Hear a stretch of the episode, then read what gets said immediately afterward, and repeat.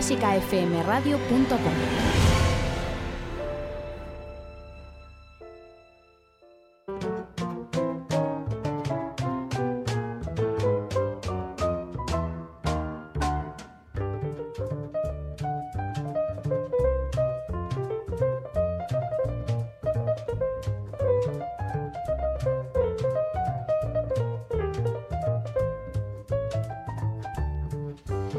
tardes a todos desde clásicafmradio.com. Bienvenidos a esta primera edición del Canto del Libro. Les habla y les lee Lola Barroso.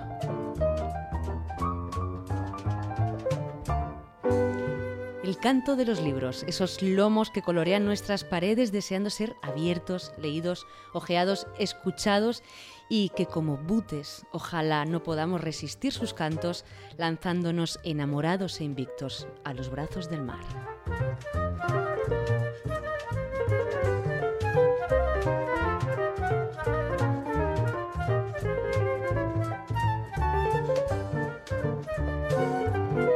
Gloria Fuertes lanzaba esta adivinanza. ¿Qué es un león?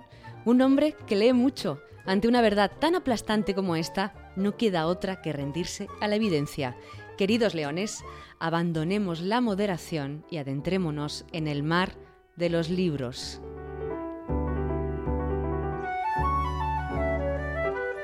Y abrimos nuestra primera página de esta primera edición. ¿Qué lee un músico? Vamos a averiguarlo enseguida. Tenemos hoy a tres personajes muy especiales. Empezamos con el compositor Antón García Abril. Pues mira, es una pregunta muy difícil. Es como cuando me preguntan, dígame usted su compositor predilecto o algún compositor que haya dejado huella. Y digo, mira, si me dedicase a decir solamente una obra o un compositor, sería limitar mi vida de tal manera que no entiendo. Igual pasa con, con los libros. Ahora, si me dices en mi niñez cuál fue que más me impresionó, pues mira, cuerpos y almas. Y seguimos con mi director, Mario Mora, el director de Clásica FM Radio. Ahora mismo tengo en mi mesita de noche un libro muy divertido con el que me río todas las noches, que es La conjura de los necios de John Kennedy Toole. El último que me acabé fue eh, El tango de la guardia vieja de Pérez Reverte, uno de los últimos que he escrito. Y uno de los que más me han marcado y que realmente me hicieron eh, amar a su autor, que es Miguel Delibes, es su libro El hereje. Y en tercer lugar tenemos a Ana Laura Iglesias, la directora de comunicaciones de Clásica FM Radio.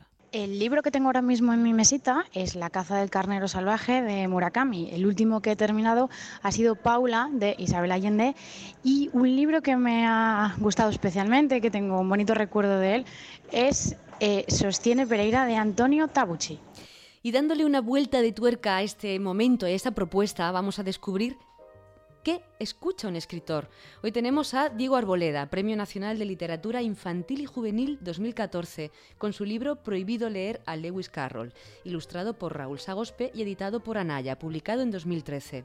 Otros títulos del exitoso tándem Arboleda y Sagospe son Mil millones de tuberías en sus dos volúmenes, Papeles arrugados y Los descazadores de especies perdidas, todos ellos también editados por Anaya. Hola a todos, mi nombre es Diego Arboleda soy escritor y Lola me ha pedido que os hable un poco de la música que escucho. ¿Qué escuchan los escritores? ¿Qué música escucho yo? Ahí habría una doble respuesta. Por un lado, un montón de músicas que escucho por afición y por otro lado, la música que escucho cuando escribo. Como el primer grupo es muy amplio, mejor me centro en el segundo.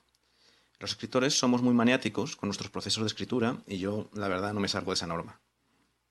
En mi caso, no puedo escuchar música que me arrebate porque me desconcentra. Así que tengo dos opciones. O poner música que apenas me produzca ningún interés, con la clara intención de no escucharla, o escuchar música interesante pero que se mezcle de forma sutil con mi proceso creativo. Yo, y creo que no soy el único, he encontrado un filón en las bandas sonoras. Escuchar bandas sonoras mientras se escribe tiene también su peligro, porque la música tiene esa capacidad para saltarse los filtros de la razón y mezclarse sin que nos demos cuenta con los pensamientos. Así pasa que de repente eso, sin darte cuenta, has escrito un beso con adjetivos de batalla épica, o al contrario, no sabes por qué te ha quedado tan sentimental un pasaje que incluye una decapitación. Eso es la banda sonora haciendo de las suyas. Así que a veces es conveniente elegir bien la música. A mí uno de los compositores que más me gusta es un japonés llamado Joe Hisaishi. A los que no suene el nombre, tened por seguro que conocéis parte de su obra. Le ha puesto música a muchas de las películas de Miyazaki, el genial director de animación, películas como La princesa Mononoke o El viaje de Chihiro. Me gusta especialmente su banda sonora para otro director, para una película de Takeshi Kitano, El verano de Kikujiro. Seguro que cuando la oigáis la reconocéis al instante. Algunas de mis mejores páginas las he escrito escuchando a este maravilloso compositor japonés. Y algunas de las peores también, pero no vamos a culparle a él de eso. Un saludo para todos. También nos visita hoy la escritora Ana Campoy. Tras licenciarse en comunicación audiovisual, comenzó su carrera en la televisión, el cine y la radio, donde trabajó como guionista, actriz y locutora.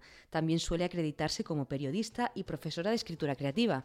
Es la autora de las colecciones Las aventuras de Alfred y Ágata y Soy un superhéroe, editados por EDB. También del Dragón del Parque Güell, Descubre Madrid y las adaptaciones en verso para primeros lectores de Lazarillo de Tormes y Don Quijote de la Mancha todos ellos editados por La Galera.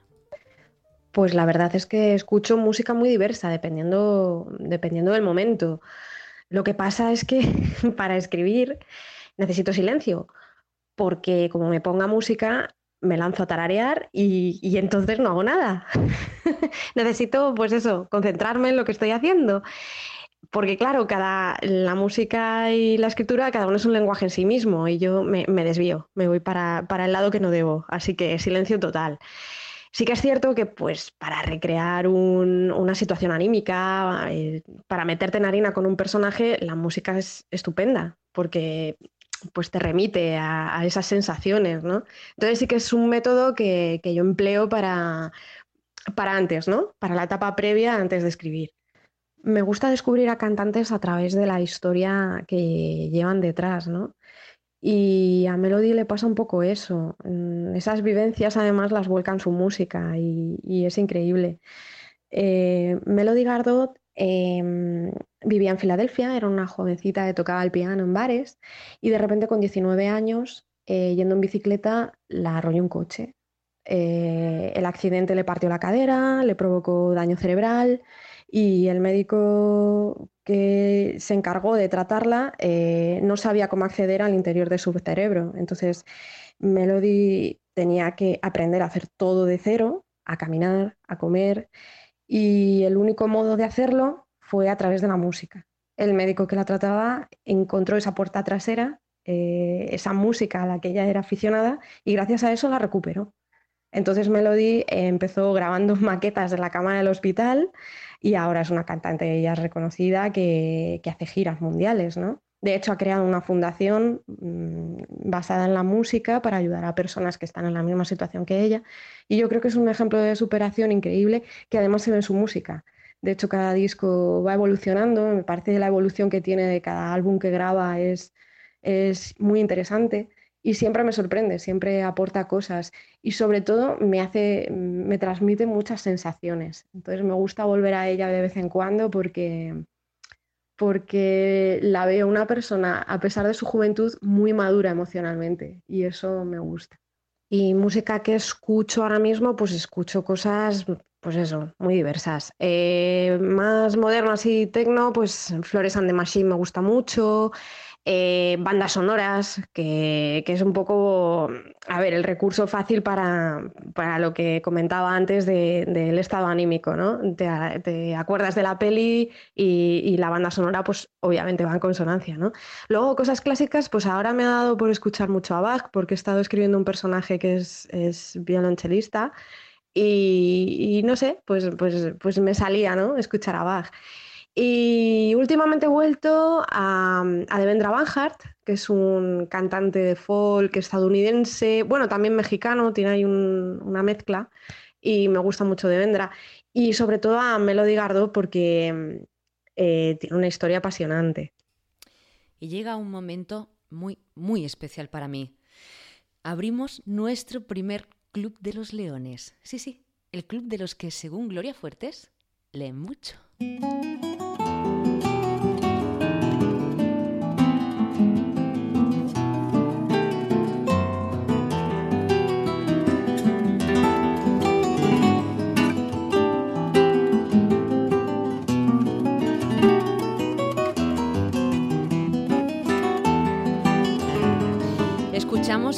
Vals venezolano número 2 de Antonio Lauro.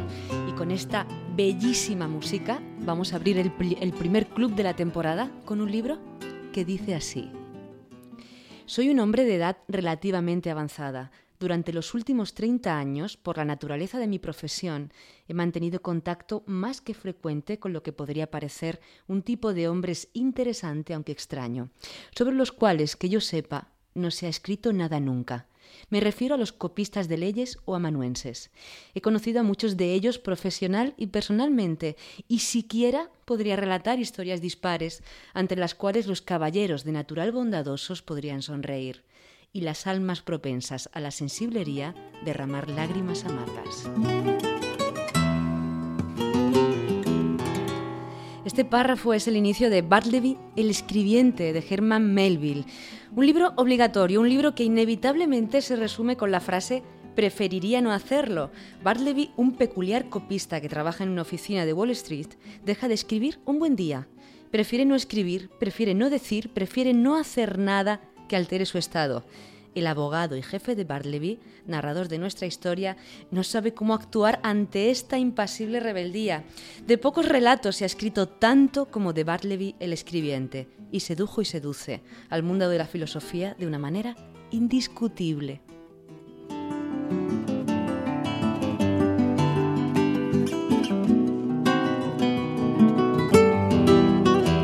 Vamos a conocer a Herman Melville. Nació el 1 de agosto de 1819 en la ciudad de Nueva York.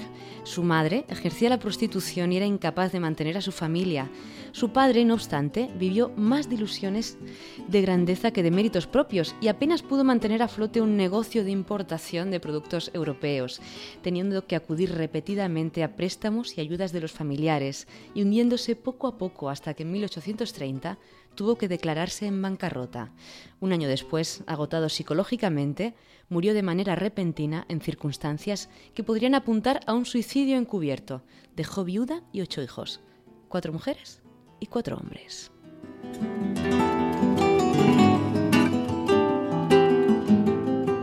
En 1837 Melville abandonó su país natal y trabajó en Liverpool. De regreso a Nueva York y no logrando abrirse paso en ningún oficio que le satisficiera, se embarcó por segunda vez esta vez en un ballenero, una opción más desesperada y también más romántica, el Acushnet, que partió de New Bedford en la Navidad de 1841.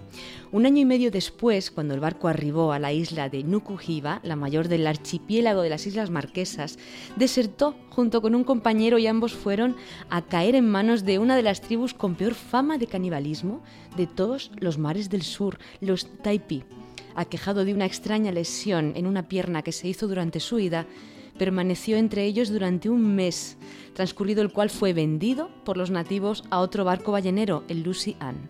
Trabajó como agricultor y viajó a Honolulu y desde allí en 1843 se enroló en una fragata de la Marina estadounidense. A partir de 1844 dejó de navegar y dedicó todo su tiempo a escribir novelas basadas en sus experiencias como marino. Sus cinco primeras novelas tuvieron acogidas muy diferentes por parte del público. Taipí, de 1846, y Homo, de 1847, año en el que contrajo matrimonio. Dos años después publicaría Mardi. Dado que había sido etiquetado de autor de novelas de viajes y aventuras, el simbolismo de esta obra desconcertó a crítica y público, que la rechazaron ya que están ambientadas en las islas de los mares del sur. Redburn, de 1849, está basada en su primer viaje por mar, mientras que La Guerrera Blanca, de 1850, relata sus experiencias en el ejército. En 1850 comenzó a vivir en una granja cerca de Pittsfield, Massachusetts, donde entabló amistad con Nathaniel Hawthorne, autor que le influyó notablemente y a quien éste dedicó su obra maestra Moby Dick o La ballena blanca, de 1851. Moby Dick no alcanzó un gran éxito comercial y su siguiente novela, Pierre o las ambigüedades, fue un estrepitoso fracaso. De relatos, Cuentos de Piazza de 1856, aparecen recogidos algunos de sus mejores cuentos, Benito Cereno y Nuestro Bartleby el escribiente, así como los diez fragmentos descriptivos de las Islas Galápagos, en Ecuador, que llevan por título Las Encantadas. Entre 1866 y 1885 desempeñó el cargo de inspector de aduanas en Nueva York. De esta época destacan aspectos de la guerra de 1866 y Clarel del 1876. En 1891 completó la novela Billy Budd, Marinero, en 1924. Su obra tiene hoy un prestigio muy superior al que disfrutó en su tiempo. Herman Melville falleció en la ciudad de Nueva York el 28 de septiembre de 1891 y fue enterrado en un cementerio de la parte norte del Bronx, sin pena ni gloria.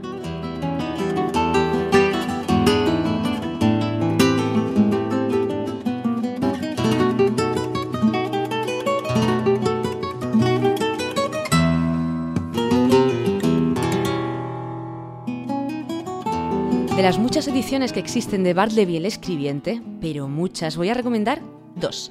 La edición de Nórdica Libros con traducción de María José Chulia García e ilustrado por Javier Zavala y la de la editorial Pretextos, que bajo el título Preferiría no hacerlo, nos presenta en primer lugar el relato que nos ocupa, seguido de tres ensayos sobre Bartleby, el de Gilles Deleuze, Giorgio Agamben y José Luis Pardo, con la traducción de José María Benítez Ariza.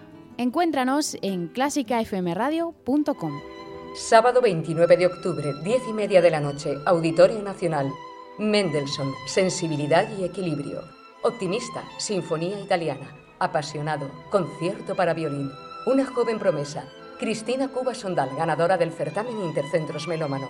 Y una obra elegida en redes sociales, La Victoria de Wellington de Beethoven. Orquesta Metropolitana de Madrid, dirige Silvia Sanz Torre. Desde 10 euros en entradas INAEM y taquillas del auditorio. Clásica FM.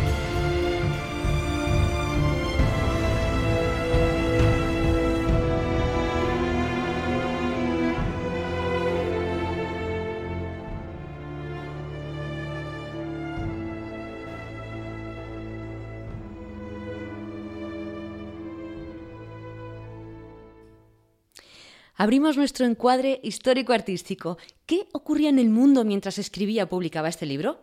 ¿Qué ocurría alrededor de Melville?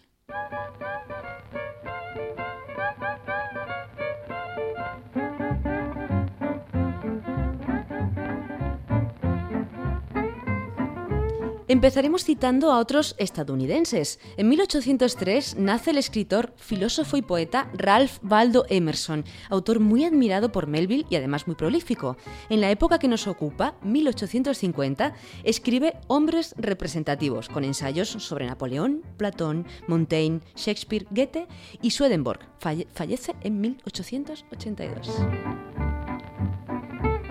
En 1804 nace el novelista y cuentista Nathaniel Hawthorne, que como hemos dicho fue gran amigo de Melville y alguien muy influyente en su obra. Autor de La letra escarlata del año 1850, La casa de los siete tejados en el 51 o el imprescindible Wakefield. Este cuento que indudablemente destaca entre los muchos que escribió. Muere en 1864.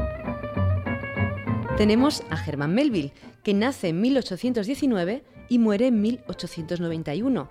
Bartleby se publica en 1853, del que también hay que decir que fue un voraz león y amante de la novela gótica, pero su espectro de lectura fue impresionante. Literatura generalista, ensayo, ciencias, poesía, filosofía, etc. En 1819, en el mismo año que Melville, nace también en Nueva York Walt Whitman, quien publica en 1855 el aclamado poema Hojas de hierba. Vive solo un año más que Melville, fallece en 1892. Seguimos en Estados Unidos. En 1820, Washington Irving, que ya llevaba un tiempo en este mundo, ya que nació en 1783, publica La leyenda de Sleepy Hollow y en 1832 Los cuentos de la Alhambra. En 1830 nace Emily Dickinson, a la que me gustaría dedicarle un Club de los Leones. Esta mujer tantas veces definida como bucólica y algo mojigata, o mucho, es la autora de una poesía tan poderosa como desconocida en muchos aspectos. Pero gracias a las nuevas traducciones y ediciones en español, nos encontramos con una Emily muy distinta comparada con la que nos había llegado hasta el momento. Fallece a los 55 años en 1886.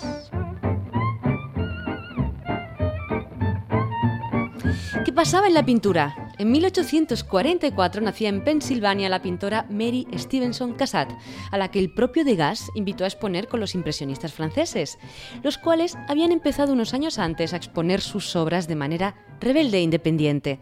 Pintó prácticamente toda su obra en Europa. No lo tuvo nada fácil por ser mujer para acceder a los salones de París, pero fue alumna del impresionista y amante del anarquismo Camille Pissarro, que nació en Dinamarca en 1830, el cual también fue maestro de Cézanne y Gauguin.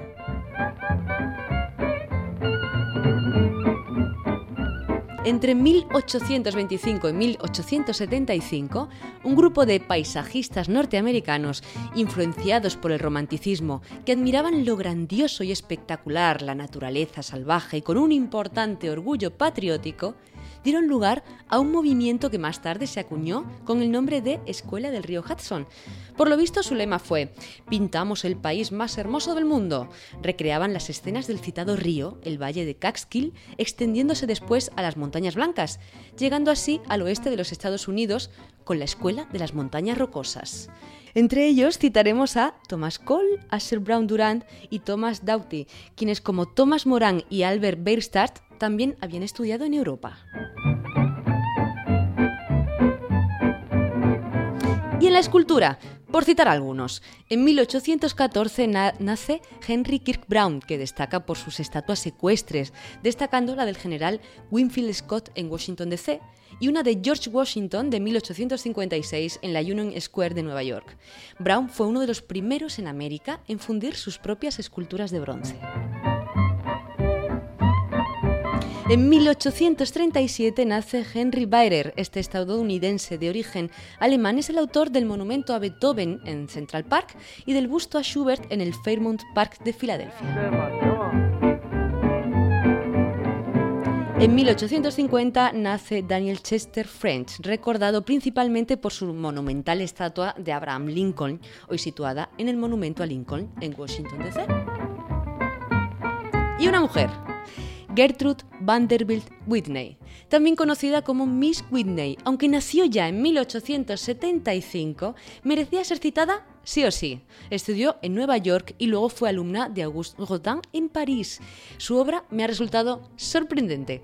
Pero más sorprendente aún ha sido conocer su monumento a la fe descubridora que está en España, en Huelva. Fue donada por Estados Unidos al pueblo español en 1929 y está situada en el paraje conocido como Punta del Sebo. Y sigue lo sorprendente. Este monumento es comúnmente conocido como Monumento a Colón, pero no es un monumento dedicado al almirante. Por supuesto, nos dejaré con la duda. En una entrevista concedida a la revista Blanco y Negro un día antes de la inauguración del monumento, el 21 de abril de 1929, Whitney definía así su obra. He querido dar a mi monumento un carácter simbólico. El monumento a Colón no representa, pues, a Colón corporalmente, representa la figura de un navegante que mira con ojos visionarios hacia el oeste, hacia donde debió mirar también el insigne descubridor cuando presentía América y recibimos con mucha alegría a nuestro primer león del mes. Que rujan los leones.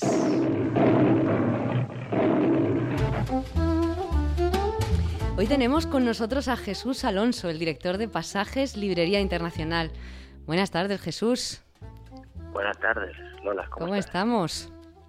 A ver, Mira, eh, Jesús, la librería Pasajes, vamos a situar un poco al, a los oyentes, está situada en Madrid, en la calle Génova número 3, justo al lado de la Plaza de Alonso Martínez.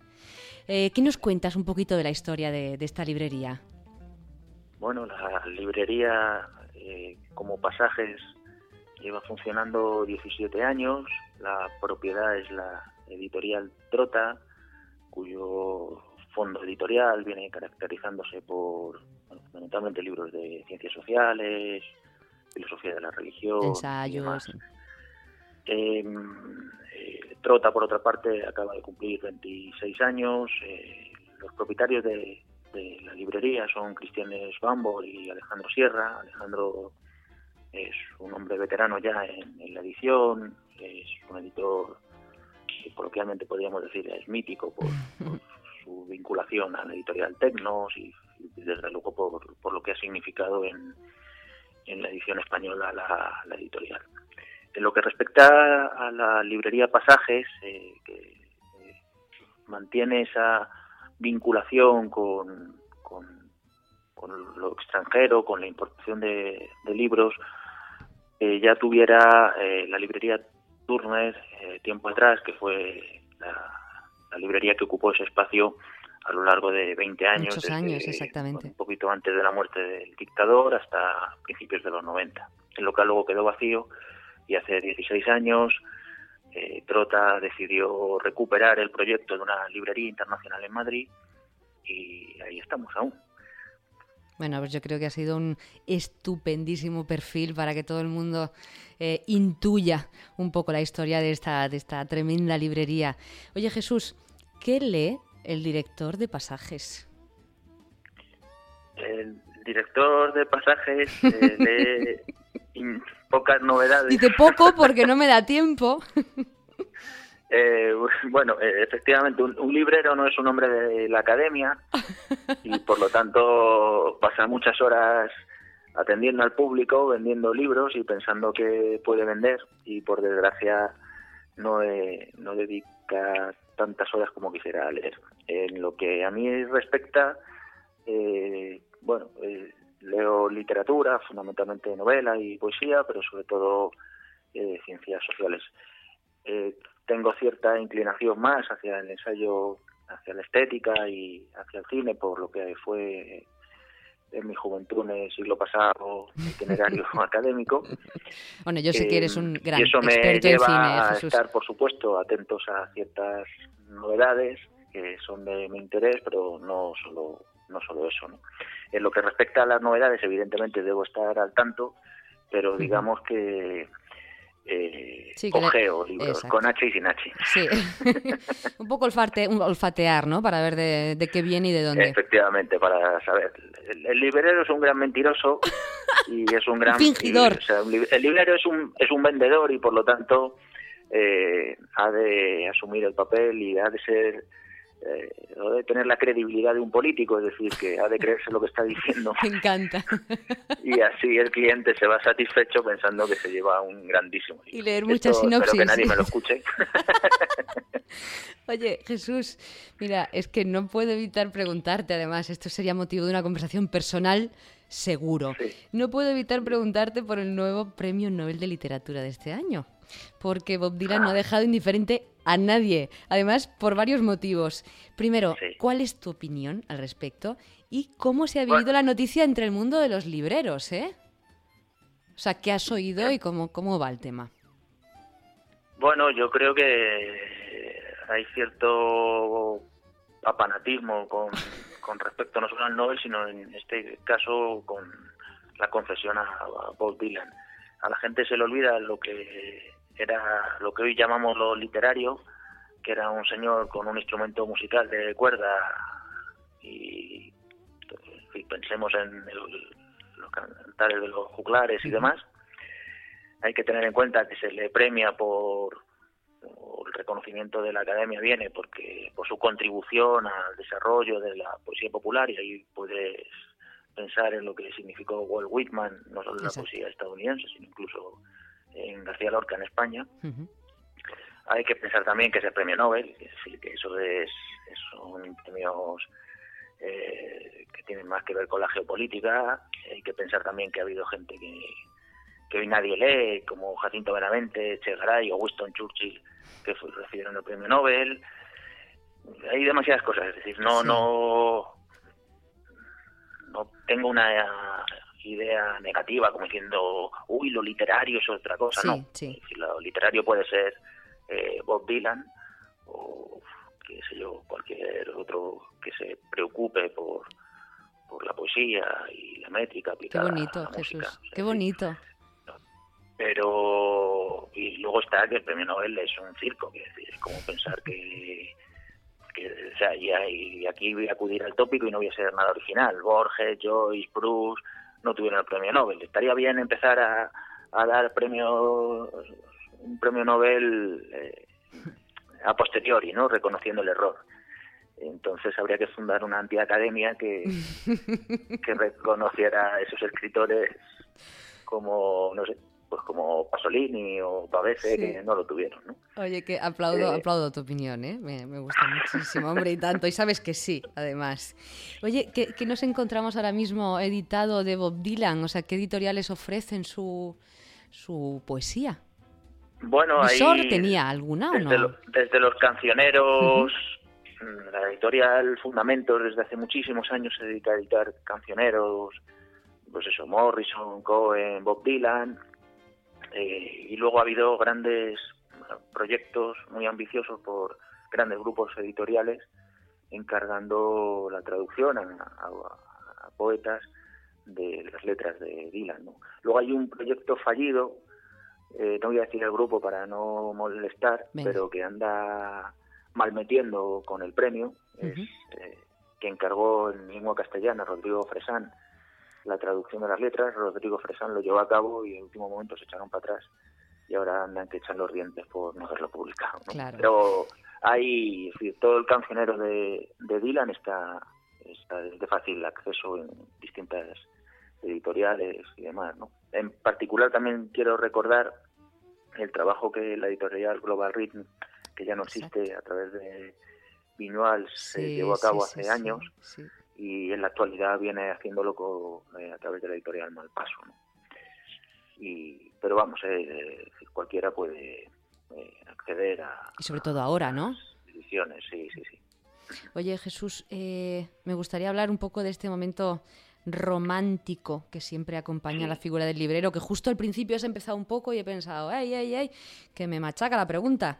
Y es que es algo como que forma parte ya de la, casi de la mitología del librero, ¿no? Que parece que un librero se dedica a eso, a leer libros, a tomar café, como tras los cristales de, una, de la librería en una tarde lluviosa. Y vamos a hablar del negocio, porque es un negocio, nos guste o no nos guste. O sea, el libro es un producto. Sí, el, el, librero es un obrero. Exacto. Es una persona que carga y descarga cajas y sube pilas de libros. Y las mueve y mueve las estanterías constantemente, mueve, mueve estanterías y suda mucho. Y, no va, sin mal, mm, mala imagen da el librero que cuando uno entra le encuentra leyendo. Uno va a la librería a trabajar, a sudar y, no va a leer, se lee en casa. ¿no? Y a que se le pongan las manos negras, ¿verdad, Jesús? Y a que se te pongan las manos negras, sí. Y si estás en caja, pues ni te cuento ya. y se te pone el alma negra cuando tratas con ciertos clientes. Entonces, sí. Eh, no sé, algo, algo intuyo que no sé por qué la, la última sección de este programa, yo creo que te va a gustar especialmente. Así que estate atento, ¿eh? Ya... Perdón, perdón, Lola, perdón. Sí, sí, que digo que, eh, que no sé por qué me da que la última sección de este programa te va a gustar especialmente. Ya ya compartiremos la, opinión. Oye, ¿nos dejarías hacer un canto del libro en directo en pasajes? Sí, hombre, buscamos un hueco y se hace allí. Pero yo os exijo que ha de ser un programa puncarra, como que hacía Paloma Chamorro a principios de los 80, ¿no? Trato hecho, trato hecho. Hablaré con Mario, Mario Mora, el director. Yo quiero ver esos programas así chungalín de la Chamorro con cuando iban todos muy pedos y tal. Si vais a hacer una cosa seria, no. Vale. Trato hecho. Oye, que Mario me, da el ok, que me dice que sí, ¿eh? ya, hombre, claro, en cuanto... Perfecto. así mira, así en Navidad que estáis tranquilitos, ¿no? ¿Eh, Jesús? en Navidad que estáis tranquilitos. En Navidad que estamos tranquilos, sí. Con la fiesta y todo esto. Podemos dar las campanadas desde pasaje si queréis. Yo me pongo una capa. Pues por aquí me digan que no nos lo digas dos veces. Así que mira que, igual enchufamos allí. ¿Qué música escuchas, Jesús? ¿Qué música escucha el director de Pasajes Librería Internacional? Me da igual, estilo, me puedes decir algo en concreto. Eh... Bueno, yo escucho mucho flamenco, tú lo sabes. Sí, sí. Eh, y sé que te gusta mucho, además que amas el flamenco. Y pero mira, ahora mientras esperaba vuestra llamada estaba escuchando, me gusta también mucho Bill Evans y el mejor. estaba escuchando un disco de, de la, la, época que a mí más me gusta, de los años, de mitad de los años 70, con Eddie Gómez al contrabajo y eso. Pero vamos, escucho, también he escuchado la Sabbath, ¿eh? o sea que también la mirada de purista. Jesús, muchísimas gracias por estar con nosotros esta, esta tarde. Y mira, nos vamos a, a, despedir con, con el trío para piano, violín y cello en la menor de Maurice Ravel, que yo sé que a ti te gusta especialmente. Sí, señor. ¿Vale? Jesús, un beso enorme. Y os veo en pasajes. Nos vemos en pasajes. Chao, un abrazo.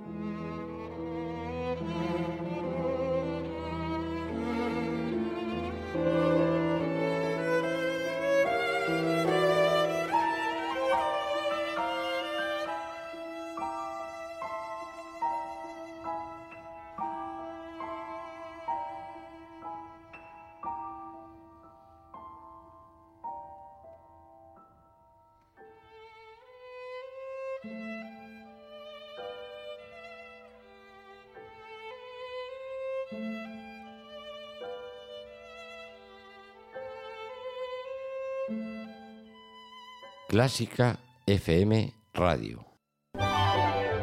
Súmate a la comunidad de Clásica FM. Síguenos en Twitter en arroba Clásica FM Radio o en facebook.com barra Clásica FM Radio. Te esperamos.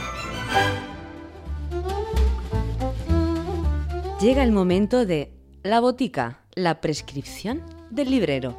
Recomendaciones de libreros reales en respuesta a frases de clientes tales como un libro alegre, que me entretenga, que me distraiga, uno para no pensar, uno que me enganche, un libro, libro, etc.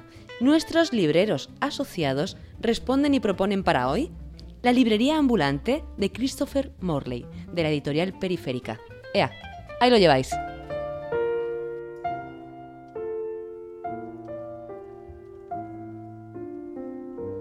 Clásica FM. Algo que no te esperas.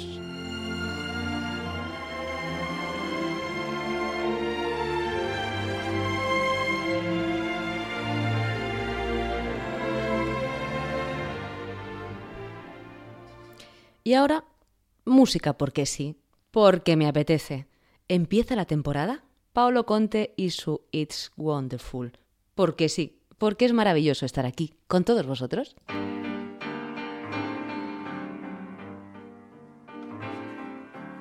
Via, via, vieni via di qui. Niente più ti lega questi luoghi, neanche questi fiori azzurri. Via, via, neanche questo tempo grigio, pieno di musiche e di uomini che ti sono piaciuti. It's wonderful, it's wonderful, it's wonderful. Good luck, my baby, it's wonderful. Wonderful, it's wonderful. I dream of you. Chips, chips. Do do do do do. Do do do do do, chi boom, chi boom boom. Do do do do do. Via, via, vieni via con me. Entra in questo amore buio, non perderti per niente al mondo. Via, via, non perderti per niente al mondo. Lo spettacolo d'arte varia di uno innamorato di te. It's wonderful, it's wonderful, it's wonderful. Good luck, my baby, it's wonderful, it's wonderful, it's wonderful. I dream of you. Chips, chips. Do do do do do. Chip, chip. Do do do do do.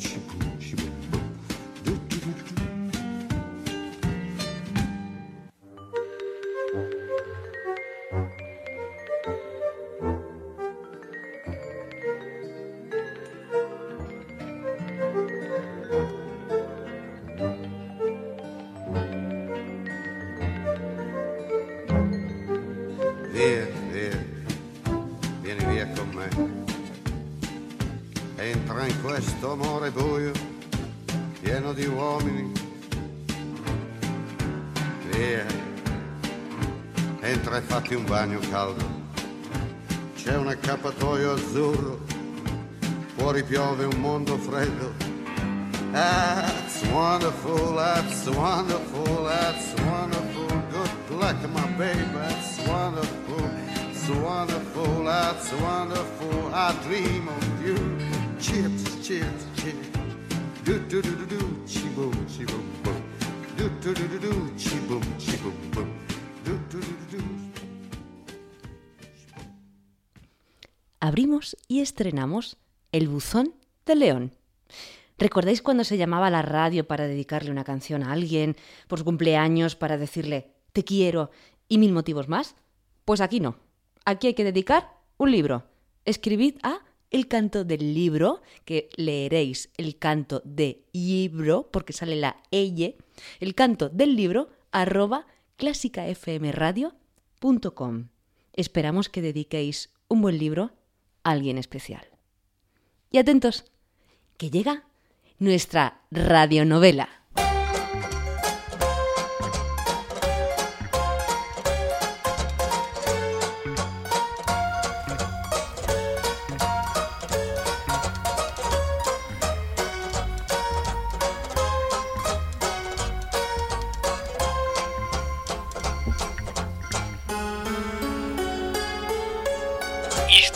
Ayer que siguen ocurriendo hoy y lo que nos queda, basado en hechos reales. Librería. Una librera en plena campaña de texto se debate entre la multitud, el teléfono y la insistente pregunta. ¿Eres caja? No, señor, no soy caja. Caja es ahí donde pone caja. Entre tanto, una nueva clienta entra en la librería. Buenos días, hola, ¿qué tal? ¿Aquí vendéis libros? Nuestra nueva amiga no está dispuesta a esperar en la cola correspondiente para que un librero la atienda personalmente. Tampoco se le ocurre mirar en el directorio donde pone directorio para saber a qué sección en concreto puede dirigirse. Inevitablemente no queda otra que esperar la cola. Madre mía, con la prisa que yo tengo. Llega el feliz momento de ser atendida por una librera. Hola, buenos días. Mire, quería las metamorfosis de Oviedo. Eh, eh, serán las de Ovidio, señora. No, no, no, no, mire. eh, en el instituto a mi hijo le han pedido las de Oviedo. Eh, señora, que me temo que las de Oviedo no existen, que tienen que ser las de Ovidio. No, hombre, que no, que yo necesito las de Oviedo. Ante la negativa de nuestra librera, Usted que sabrá, yo es que me voy de aquí. y se fue tan ancha. Thank you.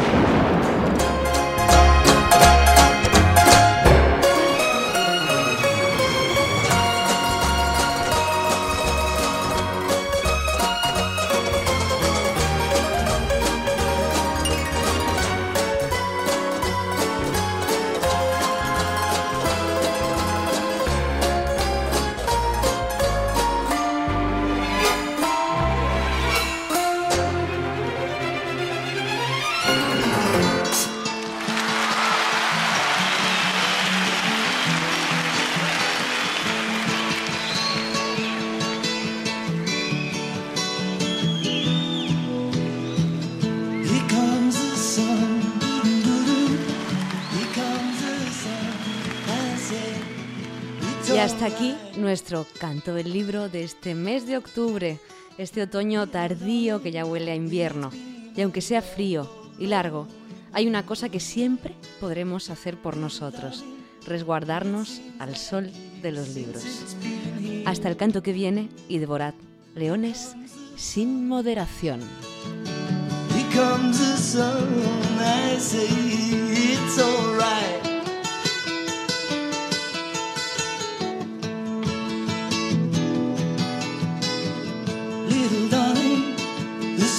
Returning to the faces.